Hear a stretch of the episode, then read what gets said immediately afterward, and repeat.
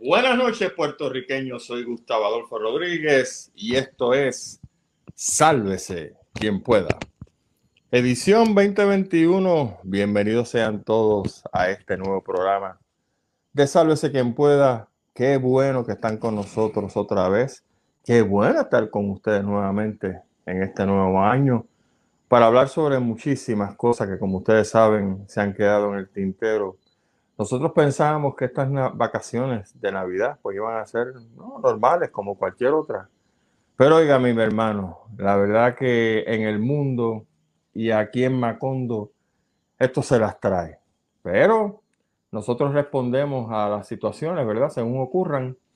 Llenos aquí nuevamente, señoras y señores, tratando de ponerle orden a esto que nosotros conocemos como Puerto Rico y tratando de ajustar la realidad a esta hiperrealidad donde las cosas que ocurren pues uno no las entiende. Pero bueno, aquí estamos.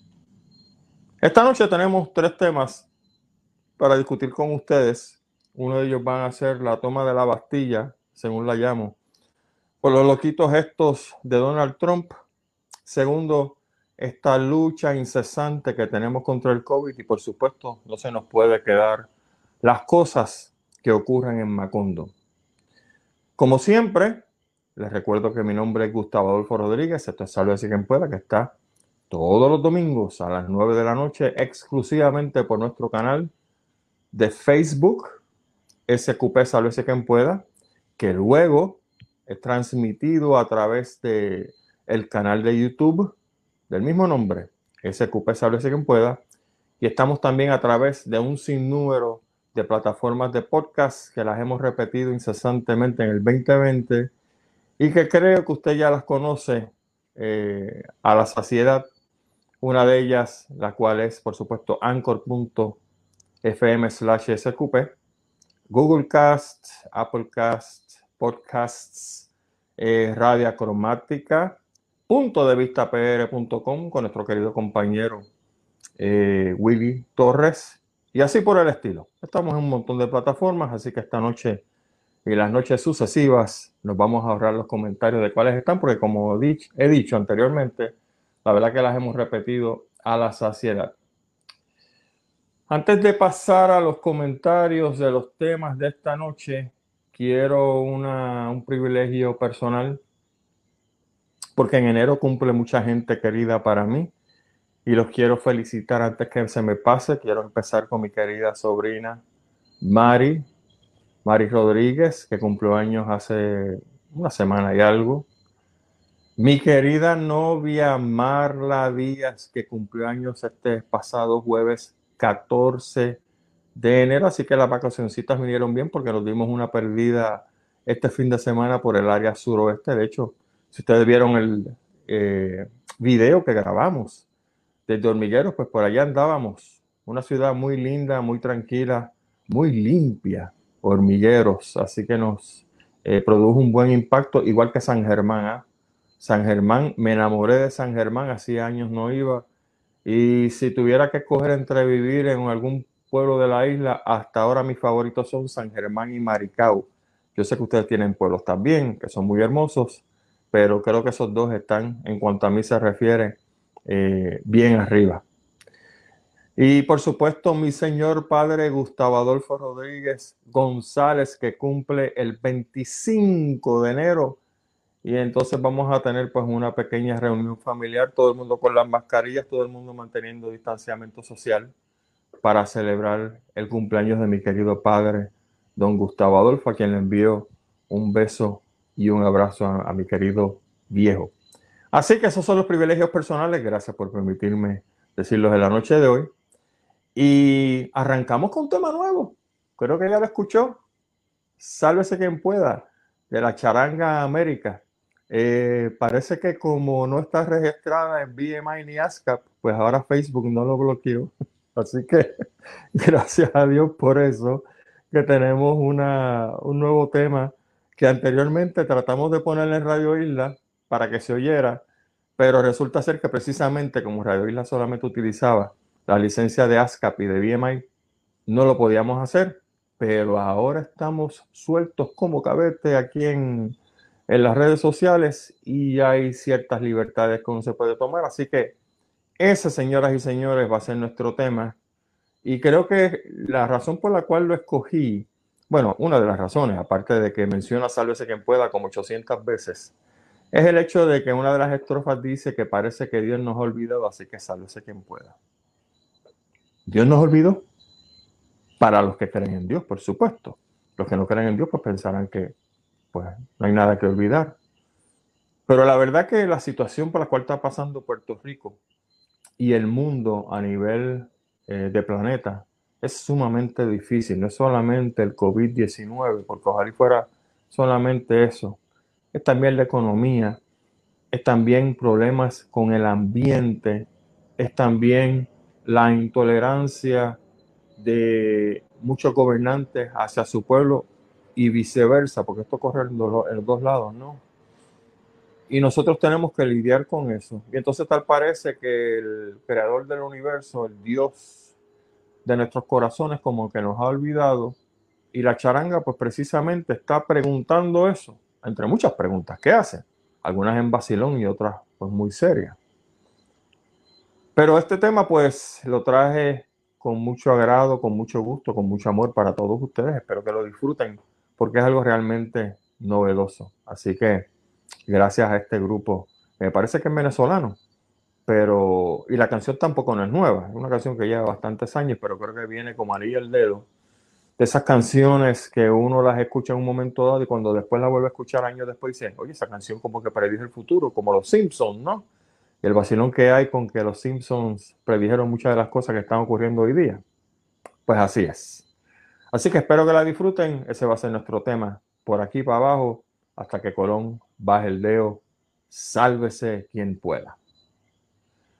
Vamos entonces a comenzar con la toma de la Bastilla por los loquitos de Trump y lo que está pasando hasta el sol de hoy. Primero que nada, este, Marley y estuvimos básicamente desconectados este fin de semana y estamos pues algo ansiosos por saber lo que había pasado en términos de noticias. Y resulta ser que lo, donde lo había dejado el viernes es que el FBI había lanzado un memorando donde decía que un montón de grupos estaban listos para la toma del Capitolio en los 50 estados y que se iba a formar la de Dios es Cristo. Y bueno, que yo sepa, no se ha formado nada. Usted tiene información que yo no tenga, porque la verdad que Aquí no estoy viendo nada fuera de lo común. Sí han habido protestas, pero hace media hora verifiqué los canales informativos más importantes de Estados Unidos y nadie está reportando tiros al aire y que cogieron este, rehenes en un Capitolio. Nada por el estilo. No estoy diciendo que los loquitos estos del movimiento fascista de Trump no sean capaces de hacer otras cosas, y eso vamos a estar hablando ya mismito. Pero por el momento como que han optado aparentemente de retraerse, a unar esfuerzos, a ver si hacen algo adicional, quizá para el día 20. No sé, no tengo esa información, me encantaría divulgárselas, pero no tengo esa información. Pero está de lo más curioso que hasta ahora, a las 8 con 14, 9 con 14, 8, 9, 9 con 14 de la noche de hoy, eh, no he escuchado absolutamente de ningún motín ni nada por el estilo. Claro, todo el mundo sabe lo que sucedió con la toma del Capitolio por parte de estos grupos que no son anarquistas, son grupos fascistas, son grupos de extrema derecha, eh, auspiciados por un líder que está también medio chiflado, a los Mussolini. Creo que ustedes vieron ya el video, el famoso video que Jared Trump lo sacó de las redes sociales donde él está tomando video de Donald Trump frente a unas pantallas de pie con un chorro de alcahuetes mirando los revoluces de la toma del Capitolio del Congreso de Estados Unidos y el hombre pues de lo más feliz riéndose allí, no llamando a la Guardia Nacional para que sacaran a todos esos locos de allí, nada por el estilo.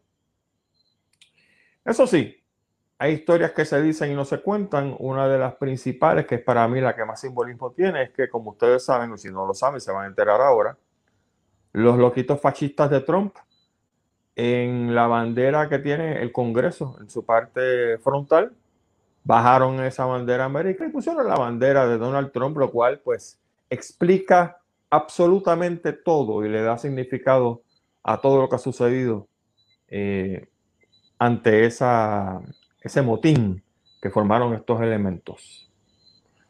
La prensa indica que murieron cinco personas, pero quiero corregir la prensa. Murieron seis personas. Por si usted no lo sabe y no lo leyó aquí y no lo ha leído en ninguna parte, la cobertura ya se dio. Murió otro policía. Lo que pasa es que el policía que murió no fue que le entraron a palos y le dieron con el extintor en la cabeza. Este policía se suicidó a los tres días de haber ocurrido el motín y el supervisor de él dijo que efectivamente esto estaba relacionado a los incidentes en el motín. El nombre de ese policía que estuvo trabajando en el Senado desde el 2005, el Senado del Capitolio norteamericano, desde el 2005. No fue que llegó ayer y se volvió loco y se suicidó pues porque sí.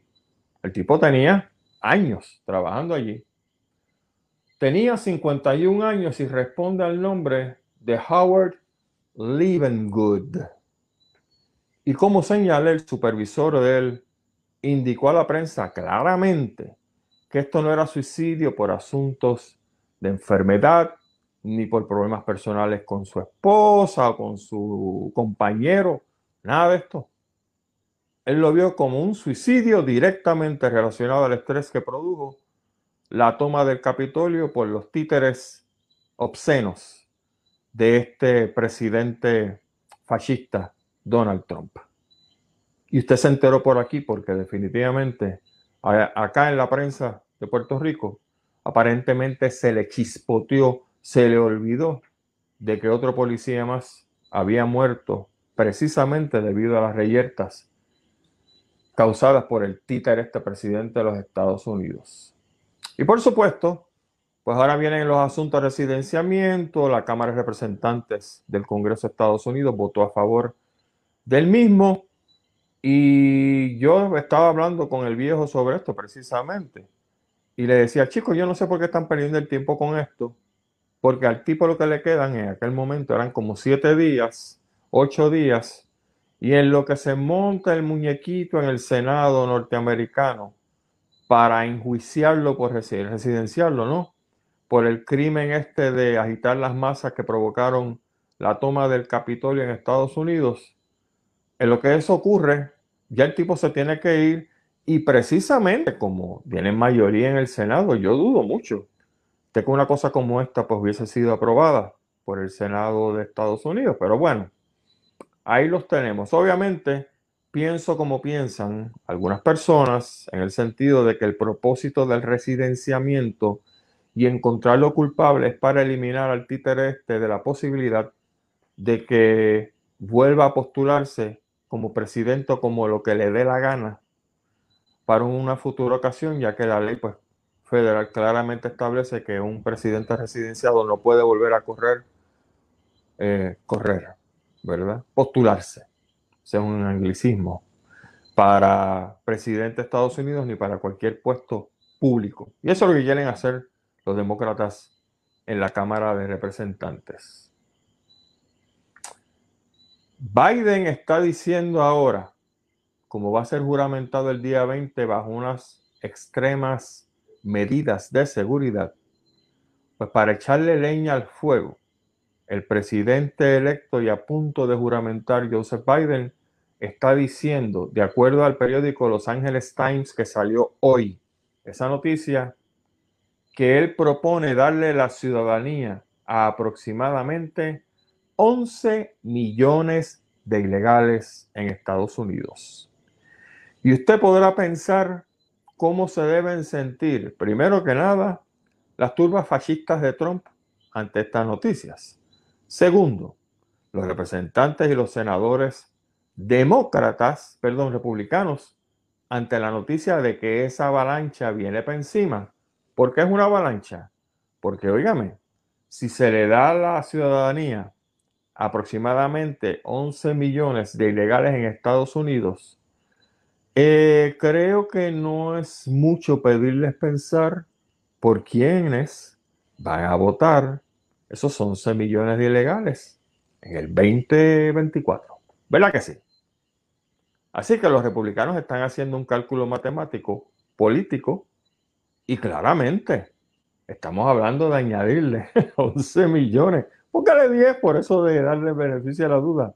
10 millones de votos adicionales al Partido Demócrata. Oh, muchacho. Ya tú sabes a qué le sabe eso, ¿verdad? Pues ahí está.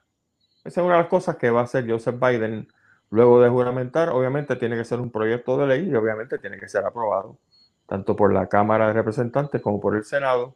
Así que ya veremos en qué para esto. Ahora bien, antes de dejar el tema del ataque de los fascistas a Casablanca, quiero mencionarles algo que yo no sé si se está comentando en algún medio, si el FBI está atento al asunto. Todo el mundo sabe que están desplegando aproximadamente 25 mil guardias nacionales fuertemente armados, rodeando el Capitolio completo para la juramentación. Encima de eso pusieron una verja de 8 o 9 pies alta, ¿eh? alta, rodeando todo el Capitolio o sea que usted tiene verja, tiene guardias nacionales y tiene después otra línea de policías listos para tirar a matar. Esta gente no viene a conversar. Porque se va a hacer la juramentación de un presidente y como ya hubo un acto aparentemente sedicioso por culpa de los fascistas de Donald Trump, pues hay que preparar el evento para pasar los datos como carne al pincho. Pero ¿qué sucede? Yo sé que el espacio aéreo está restringido en la parte que rodea el Capitolio y que cualquier avión, cualquier helicóptero que se aparezca por ahí, los F-15, los cazadores, los jets, lo van a derribar sin mediar ninguna palabra. El espacio aéreo está cubierto. Como les acabo de indicar, yo sé también que en la parte de abajo, al frente, en tierra, Usted tiene las verjas, tiene ese contingente de 25 mil guardias nacionales armados con su M16 o lo que sea. Y tiene detrás de eso otra fuerza de la policía este, de qué sé yo cuántas jurisdicciones, también armados, listos pues para utilizar su arma en el momento que así se decida hacer. Pero ¿qué pasa? No sé si el FBI está pendiente de este asunto. Me imagino que sí. Lo que pasa es que lo estoy mencionando porque no lo he visto descrito ni escrito en ningún medio, ni de aquí ni de allá. Debajo del Capitolio, en las calles alrededor del Capitolio, hay una serie de túneles de alcantarillado. Y me preguntaba hasta qué punto sería posible que un ataque tipo este, bélico para tratar de hacer daño al presidente electo de Estados Unidos. No se iba a hacer ni por aire, ni por tierra en la superficie, sino debajo de la tierra. Yo no sé si esos alcantarillados están cubiertos. No sé, yo no trabajo allá adentro, así que yo solamente tiro la idea porque obviamente cuando uno ve el contingente de seguridad que está rodeando el Capitolio, pues uno se pregunta si en verdad están cubriendo todas las bases.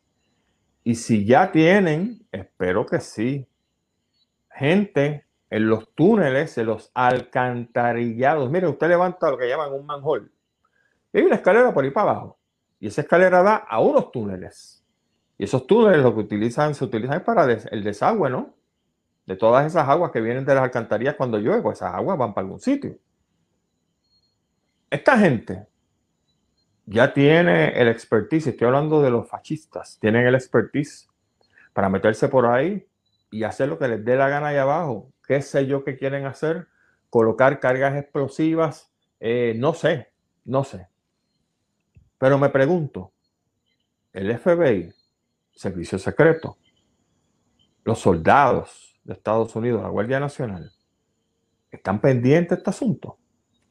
No sé.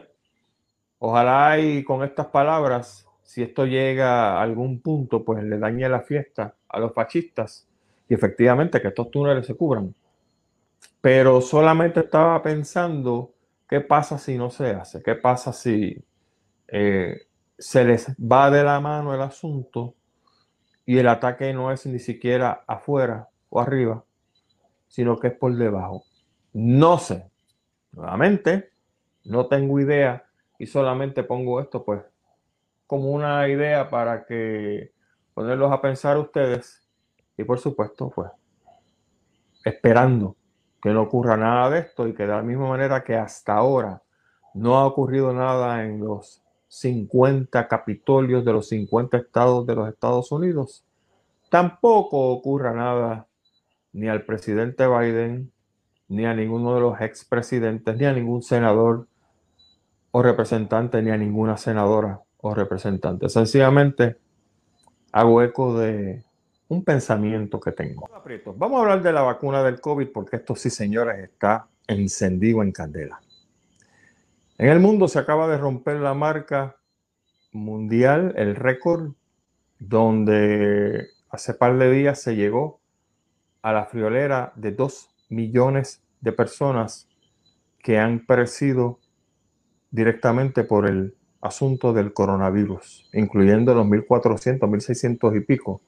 No sé cómo anda la cosa en Puerto Rico. En Alemania, Angela Merkel está empujando para lockdowns mucho más severos ante el número de muertes diarios que se están registrando allí. Recuerden que hay un gran problema y es que los climas templados, donde ahora mismo está nevando, que es básicamente todo el norte del planeta Tierra o la, la fase, la parte norte del planeta, está, está nevando y por lo tanto la gente está metida en sus casas y por lo tanto aquellas personas que tienen COVID, que ya están encerradas, pues básicamente lo que están haciendo es facilitando la transmisión del mismo. En China, esta noticia me sorprendió porque creí que los chinos tenían el COVID o el toro agarrado por los cuernos, pues resulta que no. En China, ocho provincias en el noreste de ese país muestran una explosión de la pandemia. Dos miembros de la World Health, World Health Organization no se les permitió entrar al país chino para investigar los orígenes del virus en Wuhan.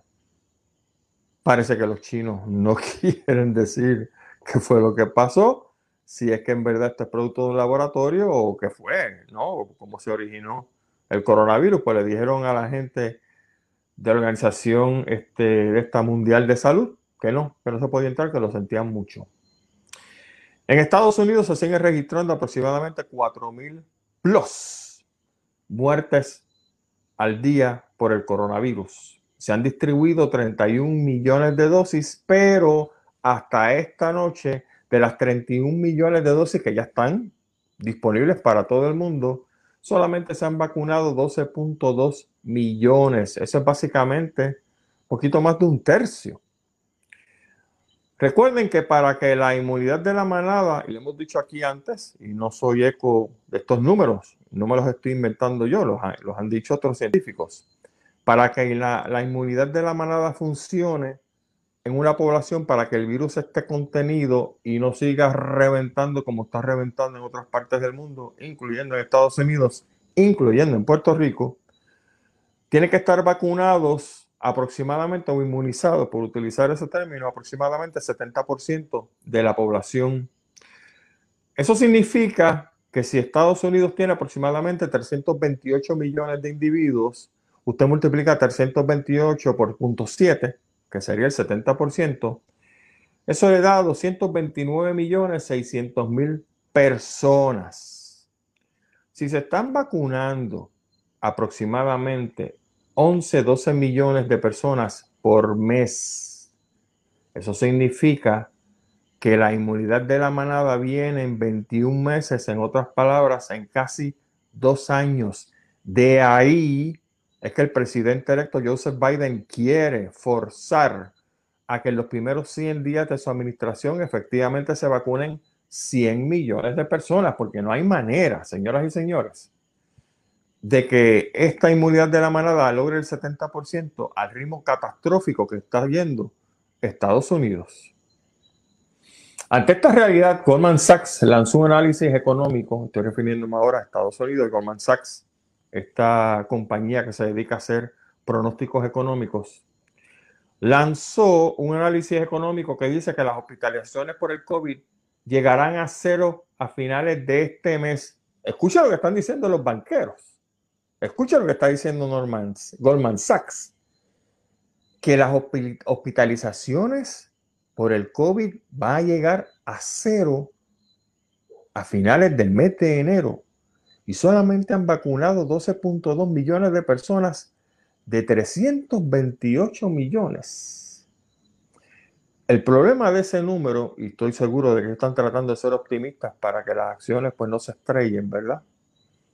Es que no solamente hay un problema con la vacunación como tal, sino lo que dijimos aquí anteriormente, como portavoz nuevamente de científicos que están diciéndonos la verdad, que no se está considerando que vienen mutaciones nuevas que ya hay mutaciones nuevas en el planeta. Por ejemplo, ya sabemos la mutación de Inglaterra, la famosa mutación del 70%, que es más eh, contagioso, 70%. La mutación de África del Sur, la mutación que apareció en Japón, pero que no es de Japón, que vienen de cuatro individuos que llegaron a Brasil y que encontraron al hacer el análisis que tenían COVID, pero que tenían un COVID diferente al COVID que se conocía.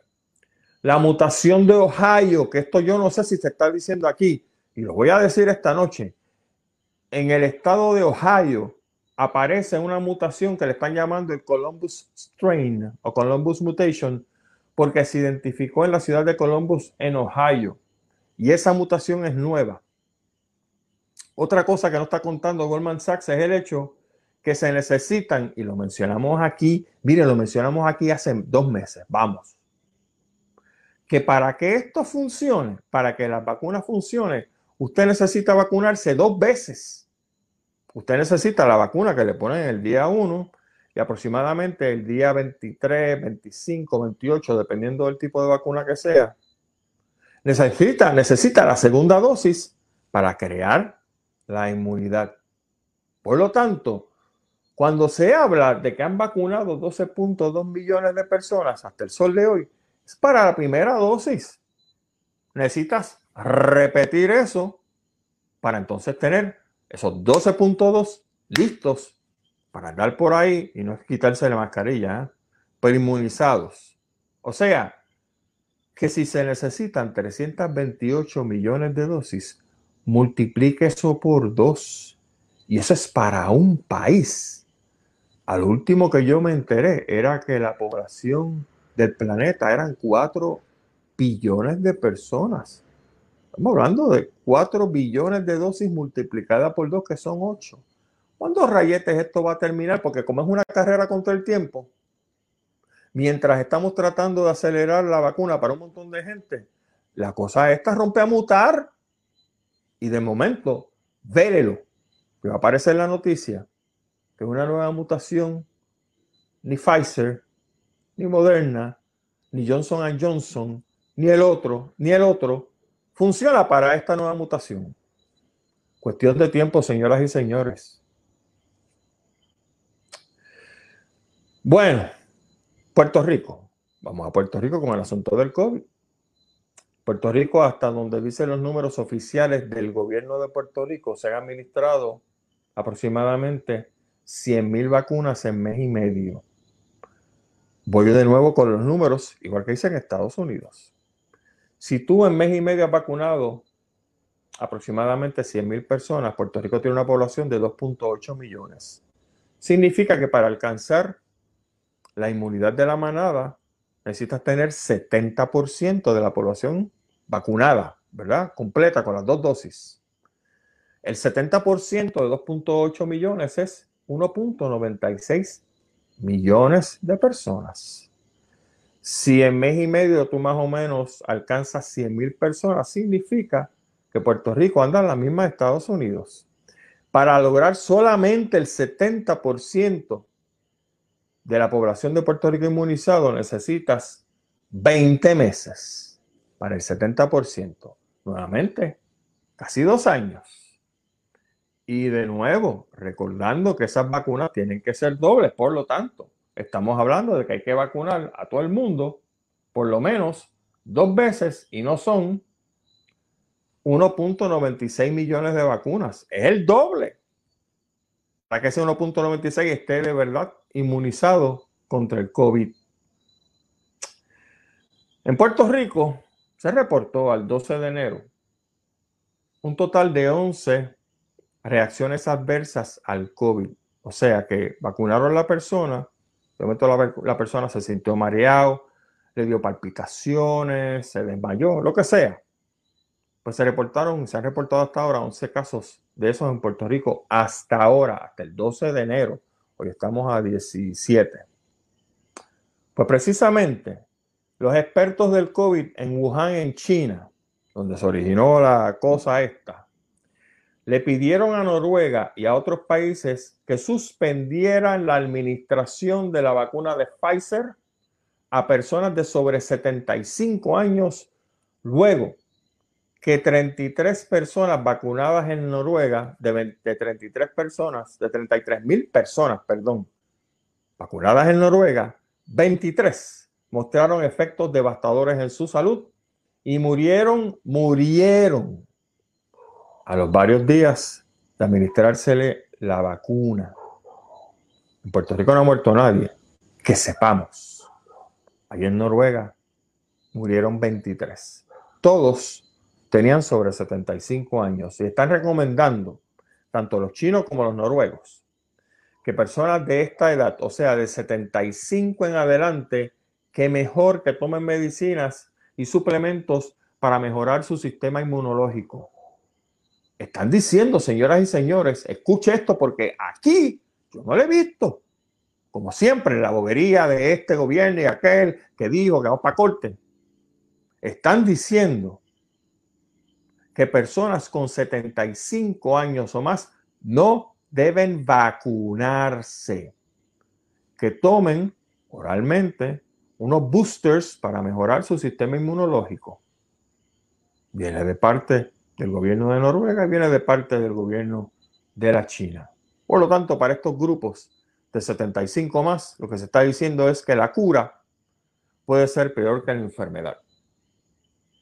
Y en California, con una población de 40 millones, y cierro el tema del COVID con esto porque me, pareció de lo más interesante. California, con una población de 40 millones, tiene 2 millones de casos ya confirmados de COVID y 22 mil muertos. El alza en crímenes el alza en enfermedades mentales, depresión y el alza en suicidios, todos están reportándose como causa directa del asunto del COVID. Las enfermedades mentales como la depresión y los suicidios básicamente es porque la gente está harta. Yo entiendo eso, ¿verdad? Y usted también lo entiende. La gente está harta, está encerrado y están buscando de alguna manera el escape para que esa normalidad regrese, que no va a regresar nunca la normalidad que usted y yo conocimos hace dos años o menos. Pues como la gente está harta de estar encerrada, están haciendo paris y entonces cae en un catch 22. Yo quiero salir para proteger mi salud mental, salgo, voy para un party, tengo un idiota enfermo al lado mío, el idiota tose, respira encima de mí, y yo pues protegí mi sanidad mental porque no me volví loco con depresión porque estaba encerrado. Ah, pero ahora voy a estar encerrado, bien encerrado, en un hospital porque estoy enfermo. En Nueva York, en Newark, perdón, en Nueva Jersey, un party con decenas de personas donde se estaba bebiendo, apostando y apostando con, en, juego, ¿ah? con chavo. La policía los bosteó. Aquí los otros días en La Perla, ¿no fue la semana pasada? que hubo un party también en La Perla que la policía se metió y los bosteó. Y así ha sucedido. Lo que sucede es, señoras y señores, lo que pasa es que hay que tener disciplina para hacer ciertas cosas en la vida. Y a nadie le gusta estar encerrado. Pero uno busca opciones. Y yo se las di, se las vengo diciendo hace meses. Usted está encerrado por el asunto del COVID. Lo entiendo. A mí no me simpatiza. Pero para mantener mi sanidad mental, lo que hago es con Marla, que nos vamos los fines de semana a visitar diferentes pueblos. Este fin de semana, ayer y hoy, para celebrar el cumpleaños de ella, estuvimos por el área suroeste, visitamos Sabana Grande, San Germán, Hormigueros, y ahorita salimos de Guánica, estuvimos en Guánica por allá. Cuatro pueblos. No hubo necesidad de meterse a una barra con un montón de personas, eh, chinchorreo, nada de eso. Estamos en las plazas, retratamos, la pasamos muy bien. Si teníamos que comer, íbamos a un eh, fast food a un restaurante que era abierto, nada encerrado. Y así, mire, usted baja los niveles de estrés, usted pasea, se divierte, hace cosas diferentes, entonces ya estamos listos. Y yo para mañana, para lo que hay que hacer en términos de trabajo. Finalmente, vamos a hablar de Macondo porque Macondo siempre está al palo. Nuestra isla de Puerto Rico. Es una excelente isla, lo que pasa es que la titerería que la tenemos ahora en la política, pues lo que la daña. En Macondo, precisamente, Guanica tiene dos alcaldes. Va a tener, digo, tiene uno juramentado y otro que va a juramentar. Y ustedes saben el revolú de Ismael Titi Rodríguez, alcalde juramentado por el Partido Popular, porque la Comisión Estatal de Elecciones le dio una certificación y resulta ser que el Tribunal Supremo le dijo al Tribunal de Primera Instancia que los votos de su contrincante, el señor Edgar Cruz, Edgardo Cruz Vélez, que es la primera persona, sería la primera persona en ganar una alcaldía por nominación directa, había unos votos que había que contar. Contaron los votos, ganó el señor Edgardo Cruz Vélez, el señor Edgardo Cruz Vélez va a juramentar esta semana. Y aquí en Macondo tú tienes un municipio con dos alcaldes juramentados. ¿Por qué? Porque es Macondo. Por un juez presidente de la Comisión Estatal de Elecciones, porque por sus pantalones, sin esperar la decisión del Tribunal Supremo, a ver qué pasaba con un caso que ya estaba allí, le dio la gana de meter una certificación a una persona que a lo mejor no se la merece. No sé, eso lo tiene que evaluar un tribunal. Pero para que ustedes vean, señoras y señores, Macondo es Macondo, gracias a la estupidez y a la titerería de un juez presidente de la Comisión Estatal de Elecciones que es PNP. Porque eso es lo que nos regala el PNP. De otra parte, en Macondo también, el gobernador de Puerto Rico, ya oficialmente gobernador, señor Pedro Pierluisi, parece que tiene una definición diferente a la mía y diferente a la suya de lo que es nepotismo. Porque él quiere que su hermana, Caridad Pierluisi, trabaje gratis en la oficina del gobernador. Y mire, el issue no es que trabaje gratis. Qué bueno que ella puede trabajar gratis, porque como ustedes saben, ella es una pobre infeliz que lo que se gana son 15 mil pesos entre ella y el marido, trabajando para el Estado. Not. Caridad Pierluisi es la esposa de Andy Guillemard, una persona sumamente acaudalada que ha hecho la mayoría de su dinero con empates con los gobiernos PNP y que ahora mismo, aparente y alegadamente, tiene contratos con el gobierno PNP de Wanda Vázquez y obviamente puede ser un carril derechito. Y el issue no es que Caridad Pierluisi vaya a estar gratis. Ay, qué bueno, Dios la bendiga. Ojalá pudiera estar gratis en otras cosas no relacionadas al gobierno de Puerto Rico. Pero es que Caridad Pierluisi es hermana del gobernador y el nepotismo gobernador de Puerto Rico, porque este es otro que con su cara de pan sobao tiene las definiciones que le da la gana. Case in point. ¿Se acuerdan cuando el otro cara de bobo hindú, secretario González, el de salud, decía que allí podían haber en la juramentación del gobernador 400 personas porque eran personas, ¿cómo fue que él dijo? Este, gente educada. ¿Acuerdas de eso? Yo soy educado y yo no tuve que ir allí. Precisamente porque la educación mía, gracias a Dios, como biólogo, como ecólogo, me dice a mí que si yo me meto a un sitio donde hay 400 personas, por probabilidad puede que alguien me pegue el COVID si está presente esa persona allí, ¿verdad? Pero no. Nuevamente, las definiciones en Macondo son dadas por personas que pretenden alterar la realidad de lo que está pasando. Pero ese es el mismo problema de Donald Trump. Donald Trump no está esloquillado porque vive una realidad paralela.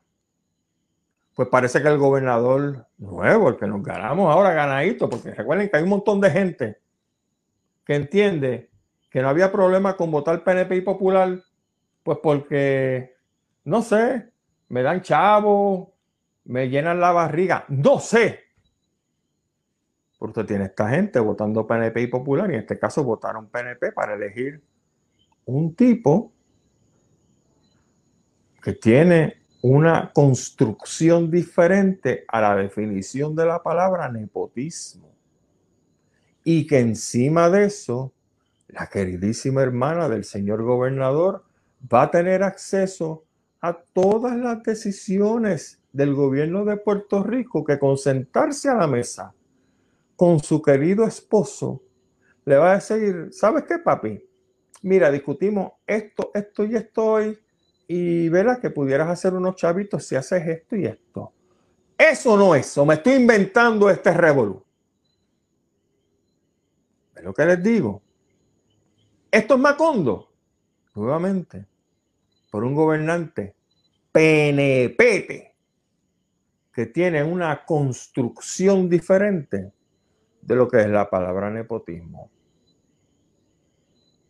Finalmente, y para cerrar, y tiene que ser con una nota un poco triste, que es la muerte de estos tres oficiales públicos del orden público a mano de este elemento que aparentemente, porque cuando estaba huyendo de la policía se metió en el residencial Villora Torres, calentó el residencial demasiado y él o los bichotes que mandan ahí, como le dieron un precioso amanecer jíbaro con 800 guardias de la fuerza de choque y equipo de SWAT y qué sé yo, lo sacaron, lo mataron y le pusieron un cartelito diciendo yo fui el que maté a los guardias, por supuesto.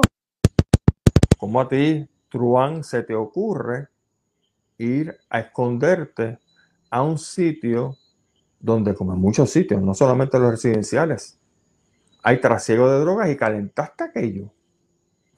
o sea, no, no, hay más explicación para esto. Pero el punto es el siguiente, volviendo a algo un poco más serio. Yo estoy viendo mi país, mi nación, irse por el barranco abajo, no solamente por la corrupción de los ricos, sino también por la falta de educación de gente que no es rica. Estoy seguro que el asunto de la brecha educativa entre las personas pudientes y las personas no pudientes, lo que resulta es en este caos social que estamos viviendo. Yo vivo cerca de la avenida Roosevelt. Y los viernes y los sábados, los domingos, gracias a Dios, no tanto. Usted quiere ver la caravana, y estoy seguro que mucha gente que vive en la zona metro me lo va a confirmar, pero hay otras personas que no viven en la zona metro, que también tienen este mismo problema en otras ciudades, me lo va a confirmar. La caravana de Fortrax, motoras, cuánto vehículos raros hay de estos que tienen escondido y que salen por la noche como los murciélagos. Estoy hablándote de quizá 200, 300 motoras, 200, 300 vehículos haciendo alboroto, poniendo el reggaetón a tos switches. Entonces lo que hacen es que van por la Roosevelt. Yo no son de rayos, van. Y después vuelven por la misma Roosevelt para el otro lado al cabo de, qué sé yo, una hora, 45 minutos. Usted sabe dónde está la policía, ¿verdad? Metidos en Fortaleza, no sé, en otros sitios. No es deteniendo a esta gente. Porque interesantemente la policía, y lo siento a los policías que me escuchen, y yo sé que no es culpa de ustedes, ustedes reciben órdenes de dónde ir. Pero la policía de Puerto Rico aparentemente le tiene terror a esta gente. Pero cuando vamos a protestar los ciudadanos comunes que no nos montamos en un Ford Track, no nos montamos en, motora, vamos a robarle la paciencia ni alterarle la vida a nadie excepto protestar por unos derechos como los trabajadores. Ah, para eso sí hay fuerza de choque. Qué interesante, ¿eh?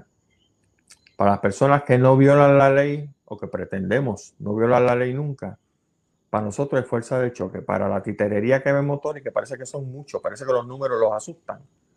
Para eso sí. Hay una solución para esto. No es armar la policía hasta los dientes.